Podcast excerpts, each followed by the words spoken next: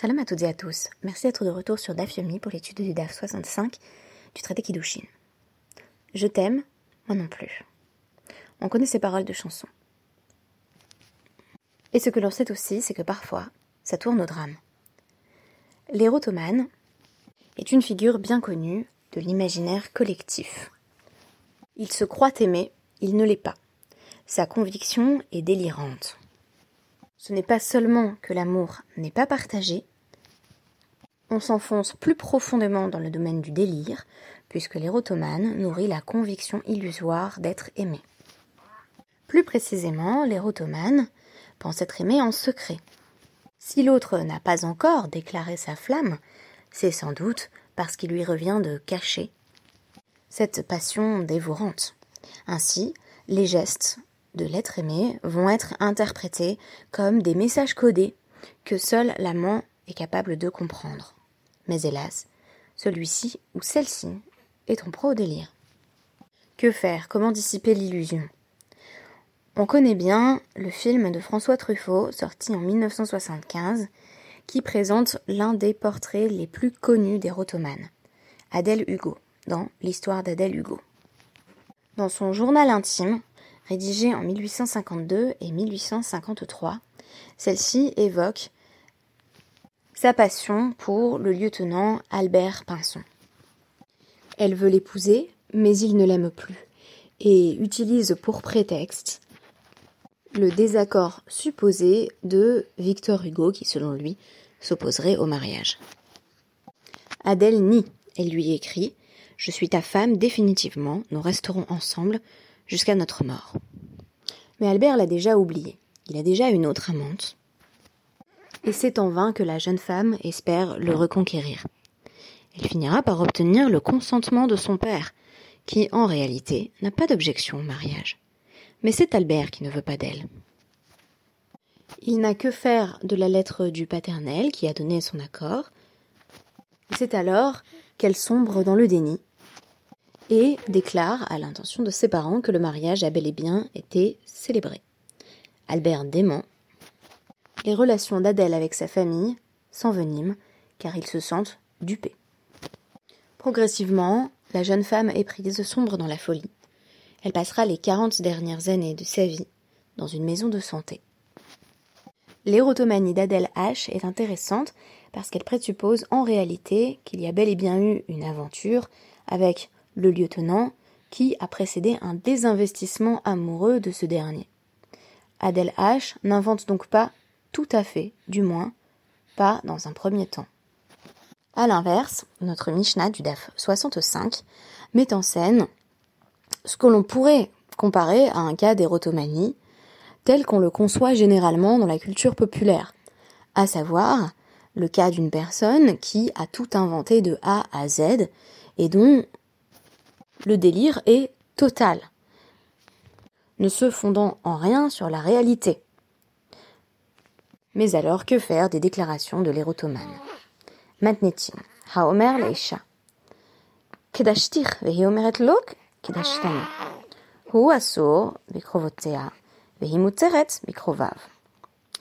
On nous dit qu'un homme qui déclare à l'intention d'une femme Tu es fiancé à moi, tu as accepté, il s'agit d'une déclaration au passé, tu es ma femme, tu as accepté ma demande en mariage.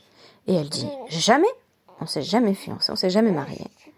Il a l'interdiction d'épouser ses proches à elle, par exemple sa mère ou sa sœur, parce que si véritablement elle était sa femme, alors il n'aurait pas la possibilité d'épouser sa mère ou sa sœur, par exemple, les proches de cette femme, mais elle peut épouser ses proches à lui. Puisque on considère que, si vous voulez, de son point de vue à lui, il doit respecter euh, une série d'interdits qui correspondent à sa propre représentation des faits, comme s'il était véritablement marié à elle, mais on ne va pas jusqu'à affirmer que le délire ou l'illusion, ou l'erreur tout simplement, s'étend à la jeune femme en question. Et de même.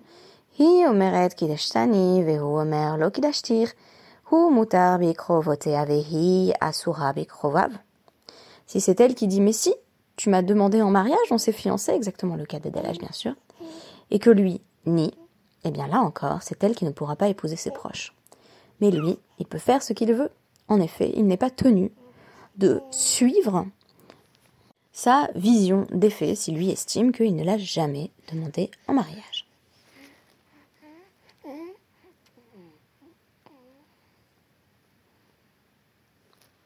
Il en va de même quand il y a bel et bien eu mariage, mais avec une personne de la même famille.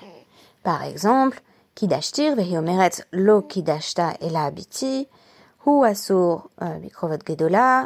Ou gdola muteret bikrovav, hu mutar bikrovot ktana, vektana muteret bikrovav.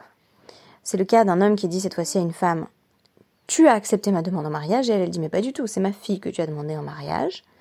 On nous dit de nouveau, lui, il a l'interdiction de se marier ou d'avoir une relation avec euh, les proches, donc la proche famille euh, de cette femme, la femme que lui prétend euh, avoir épousée, mais elle, elle peut épouser des membres de sa famille à lui.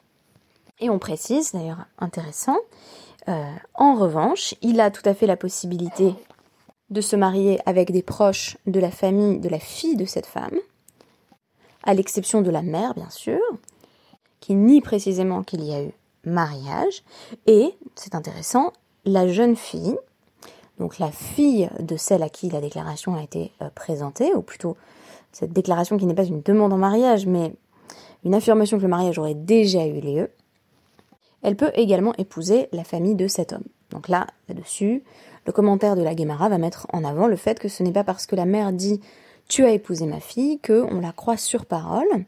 Euh, en effet, on, ne compare pas le pouvoir euh, qu'a un père de marier euh, sa fille avec le pouvoir qu'a une mère de le faire, qui d'ailleurs une sorte de prérogative des rabananes, et donc on ne croit pas systématiquement la mère lorsqu'elle affirme que sa fille est déjà mariée, alors que dans bien des cas, on croit le père qui ferait la même déclaration.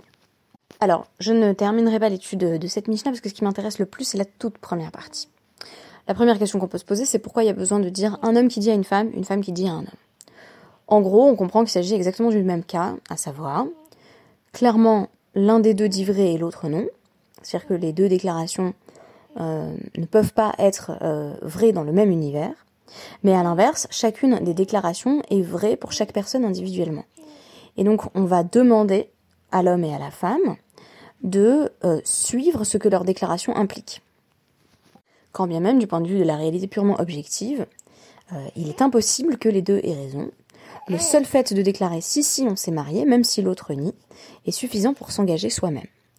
En d'autres termes, même si l'homme ou la femme qui dit si si on s'est fiancé délire, ce délire a une signification à et des implications pratiques sur la possibilité de se marier ensuite avec des personnes de la famille euh, de l'être désiré.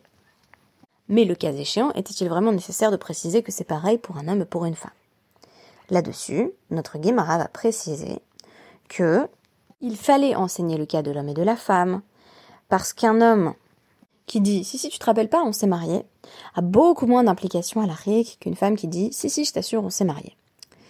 En effet, pour un homme, dire tu es ma femme, tu as accepté de m'épouser, va avoir peu d'implications, puisqu'il peut encore épouser d'autres personnes, dans un cadre où la polygamie est au moins théoriquement admise, même si elle est peu ou pas pratiquée. En d'autres termes, il peut dire oui, on s'est marié, et par la suite aller épouser quelqu'un d'autre. Pour la femme, si on va jusqu'au bout de cette idée qu'elle est astreinte à la vision du monde que son délire produit, les conséquences sont beaucoup plus dramatiques. Une femme qui dit tu m'as épousé à un homme se retrouve dans l'incapacité d'épouser non seulement ses proches à lui, mais tout autre homme. C'est alors qu'émerge une question cruciale qui va être traitée dans la Guémara. Que faire pour libérer cette femme, qui est prisonnière de son délire, et par conséquent prisonnière d'une situation où elle estime ne pouvoir épouser aucun autre homme? Une seule solution se présente. Il faut qu'il donne le guet. Le guet est un acte de divorce qui témoigne du fait que, alors que cet homme affirme qu'il ne l'a jamais épousée, il rompt tout lien avec elle. C'est très intéressant parce que je regardais euh, une série qui me permet essentiellement de rester euh, éveillée euh, la nuit pendant que j'allaite ma fille, donc on va dire à 2h, 3h, 4h du matin. Faut rester réveillé, donc je regarde une série qui est pas particulièrement intéressante, qui s'appelle Chicago Med. Et il y avait un épisode sur un patient schizophrène. Il s'agit pas d'un documentaire, hein, il s'agit vraiment d'une série de fiction. Et il y avait un débat entre deux psychiatres dans la série. Faut-il aller dans le sens du délire du patient schizophrène, euh, donc par exemple qui euh, estimait qu'il y avait des, des, êtres malveillants qui le guettaient ou une caméra cachée euh, dans le système de ventilation. Et on a donc un psychiatre qui est un personnage récurrent qui dit bah ça sert à rien de nier en bloc tout ce qu'ils disent vivre et l'autre qui affirme au contraire, euh, on ne peut pas euh, laisser cette personne s'enfoncer euh, plus, en plus profondément dans cette vision totalement erronée de la réalité. Il faut essayer de dire, bah non, il n'y a pas de monstre dans le système de ventilation. Et il n'y a pas de caméra cachée, et nous sommes de vrais médecins, puisqu'évidemment le schizophrène estime qu'il a affaire à des robots ou à des personnes qui se font passer pour des médecins. J'avais la même conversation euh, avec ma famille d'ailleurs, quand ma grand-mère, euh, très très âgée, euh, avait quelque peu perdu la tête. donc Suzanne Sommer de, Mémoire Bénie, on leur rendait visite à la, maison de retraite, elle avait plus de 95 ans. Et il y avait toujours la question, quand elle disait être dans un lieu où elle n'était pas, quand elle disait avoir un âge qu'elle n'avait pas, est-ce qu'il fallait rectifier ou pas? Donc moi par exemple, elle me prenait systématiquement pour ma sœur, est-ce qu'il fallait dire non, non, je ne suis pas Aurore, je suis Myriam? Ou est-ce que ça servait à rien Et là encore, il y avait des débats dans la famille. Moi, j'étais plutôt partisane de la suivre dans... J'ai plus envie de dire son délire, parce que j'ai l'impression que ce serait presque irrespectueux, mais en tout cas de, la suivre dans, la, vision du monde qui émanait d'elle à ce moment-là, et qui était une vision plus rassurante que, la réalité de ce qu'elle était en train de vivre. C'est toujours, toujours le problème aussi avec euh, l'érotomanie, c'est que euh, on peut pas vivre avec la réalité telle qu'elle est, donc on, sécrète euh, une représentation autre qu'on peut qualifier de délire, effectivement. Donc là, c'est exactement la même chose. On a cette femme qui dit on s'est marié. Cet homme qui dit bah non, on s'est jamais marié, je te connais pas. Voilà. Est-ce que on la libère? Est-ce qu'on la libère? Si on la libère, ça implique que, quelque part que euh, l'homme en question joue un jeu, qui fasse comme s'il l'avait vraiment épousé. Et donc on va avoir la question de bah, lui faire donner l'acte de divorce en question. L'acte de divorce semble aller dans son sens à elle, puisqu'il présuppose qu'ils ont bel et bien été mariés. On comprend évidemment les problèmes que cela pose pour cet homme. Rav et Shmuel présentent deux versions différentes de la même exigence vis-à-vis de cet homme. Rav dit que l'on contraint l'homme en question à donner le guet à cette pauvre femme, alors même que le, mari en question dit non mais moi je l'ai jamais épousée. vous me direz là il y a évidemment deux versions possibles des faits, soit celle qui ment, soit celle qui ment. Peut-être que c'est lui qui est en train de refuser de comment dire, de faire face à ses propres responsabilités. Peut-être qu'il l'a vraiment épousée et que là il, est dans le déni. Et peut-être à l'inverse que c'est elle qui rêve et qui pense qu'il l'a épousée et auquel cas on va le forcer malgré tout à donner le guet. Et Shmuel dit que euh, on lui suggère vivement de donner le guet. Conclusion de la Gemara, en réalité, Rav et Shmuel tombent d'accord sur le fait qu'on ne peut pas l'obliger à donner le guet, on ne peut que lui conseiller fortement de donner le guet. Pourquoi? Parce qu'à partir du moment où il a donné l'acte de divorce, bah, il peut de nouveau vraiment plus épouser les membres de sa famille à elle. Donc, euh, si par exemple il souhaitait épouser la sœur de cette femme, il ne pourra plus jamais. C'est une situation qui peut être considérée comme problématique pour cet homme qui si il est, selon lui, au moins dans le vrai, estime qu'il n'a jamais épousé cette pauvre femme. En revanche, là où on peut forcer euh, le euh, versement, non pas du guet, mais de la ketouba, de l'acte de mariage, qui va garantir bien entendu une certaine euh, assise financière à l'épouse, c'est quand une femme a dit Tu m'avais épousé. L'homme dit Non, non, je t'ai jamais épousé, mais prends un guet. Voilà. Donc de lui-même, il consent à la libérer de son illusion, ou il reconnaît, sans vraiment le reconnaître, qu'il l'avait épousée.